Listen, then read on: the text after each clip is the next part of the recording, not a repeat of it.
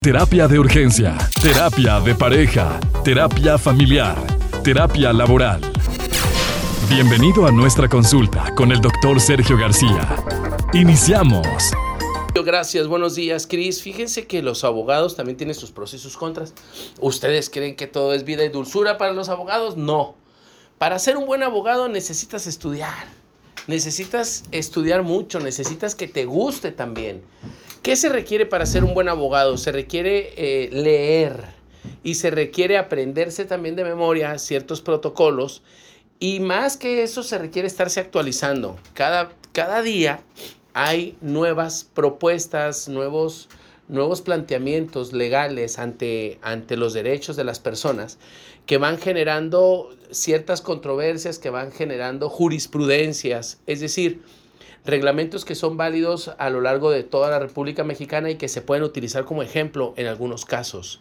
Pero, pero entonces el abogado está, está ante el reto de esta actualización en donde de no hacerlo, los que sí están actualizados pues les ganan el jalón. Entonces llegan a un caso haciendo una propuesta, un planteamiento de defensa o un planteamiento de, de, de demanda y se enfrentan con alguien que trae un planteamiento más nuevo y que justifica de manera diferente ese primer planteamiento y pues te ganan el tirón.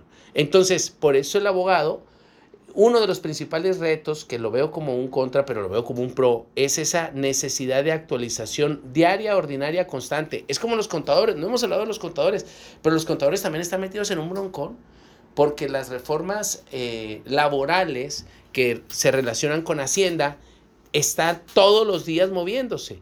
Y como todos los días se está moviendo también el tema del, Banco de México, de, estos niveles en el IVA y, pues el movimiento económico, el cambio del, dólar y todo esto, el, eh, el peso eh, en el mundo, pues naturalmente que modifica todo lo que, lo que se tiene pensado. Entonces los abogados están ante ese dilema. Otro de los problemas de los abogados es una conducta honesta e intachable.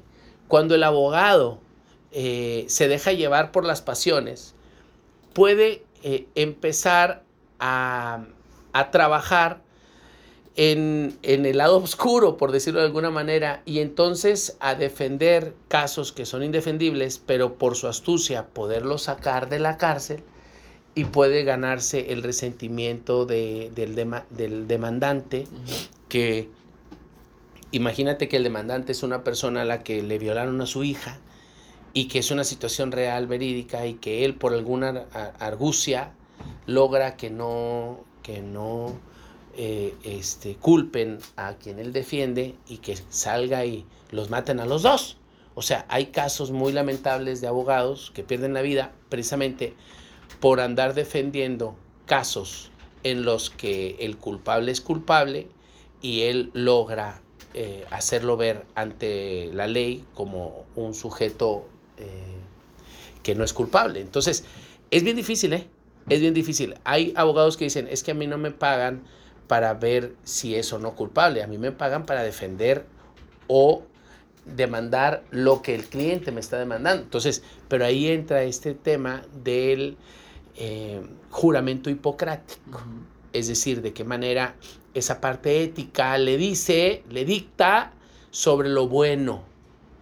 Cuando el abogado pierde las nociones de lo bueno, entonces defiende todo o le entra a todo y es cuando entra en, una, en un abismo, ¿no? O en un, en un territorio de riesgo. Cuando a mí me preguntan, ¿usted qué recomienda al respecto? Guíate por el juramento hipocrático. O sea, el juramento hipocrático habla de ética, habla de haz lo bueno. Y lo bueno no es solo lo que te venga bien a ti, sino lo que le venga bien a todos si bien es cierto, se tiene que defender también al culpable, pero desde la noción del culpable, el culpable asume la responsabilidad. Entonces, tratar de sacar a alguien de la cárcel cuando fue el asesino, pues eso es no tener este, ética, ¿no? Bueno, Son algunas de las, de, las, de las nociones que se pueden hablar sobre el abogado. Habrá alguien que, que no esté de acuerdo, que diga, no, no, no, pero así me, me pagan por sacarlo, aunque sea culpable, yo lo saco. A mí no me interesa, a, a mí no me corresponde hacer esa distinción entre lo correcto. Bueno, son formas de ver la vida. ¿Qué les parece, muchachos? Comparte tus comentarios en nuestras redes sociales. Terapia de Urgencia o en Facebook e Instagram. Terapia de Urgencia